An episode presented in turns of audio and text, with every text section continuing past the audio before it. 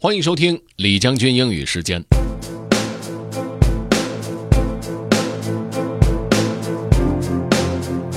今天和大家分享的这一篇文章是来自于著名的弗朗西斯·培根的，是一篇早期的英文散文，叫做《Of Studies》。培根，相信大家都熟悉这个名字。弗朗西斯·培根是文艺复兴时期英国著名的散文家、哲学家。今天的这篇文章呢，是他在16世纪的时候写的一篇散文。文章当中用词和造句的方式和现在是有很大不同的。且不说听，光是读起来可能都有点困难。不过在接触这样的文章的时候，不必呃每一句话、每一个词都搞懂，只要其中一两句对你有帮助，那就起到作用了。OK，let's get started. Have fun. Of Studies by Francis Bacon. Studies serve for delight, for ornament, and for ability.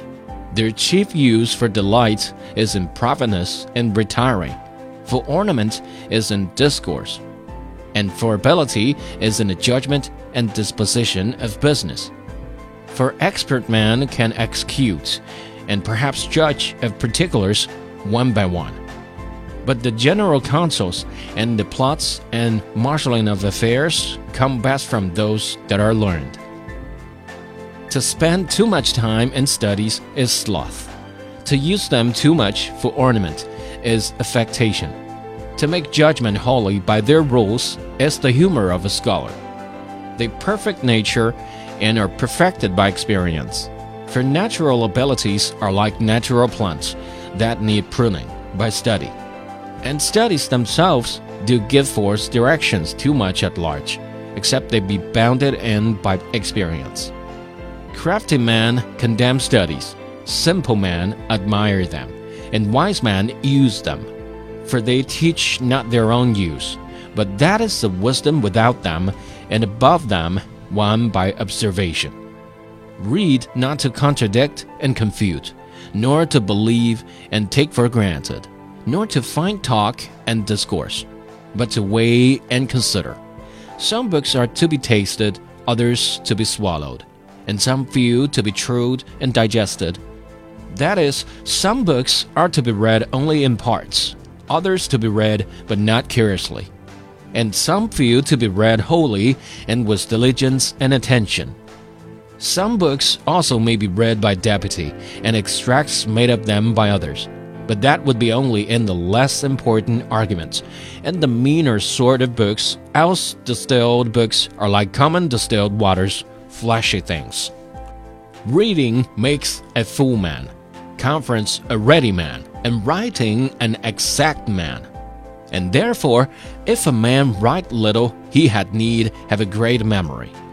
If he confer little, he had need have a present wit. And if he read little, he had need have much cunning, to seem to know that he doth not. Histories make man wise, poets witty, the mathematics subtle, natural philosophy deep, moral grave, logic and rhetoricable to contend. Studies pass into and influence manners. Nay, there is no stone or impediment in the wit, but may be wrought out by fit studies. Like as diseases of the body may have appropriate exercises.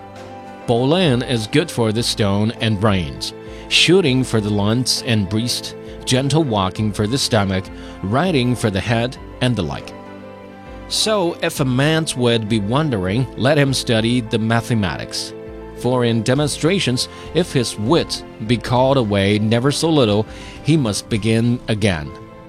If his wit be not apt to distinguish or find differences, let him study the schoolman. For they are cymini sectores, splitters of hairs. If he be not apt to beat over matters and to call up one thing to prove and illustrate another, let him study the lawyer's cases. So every defect of the mind may have a special reset.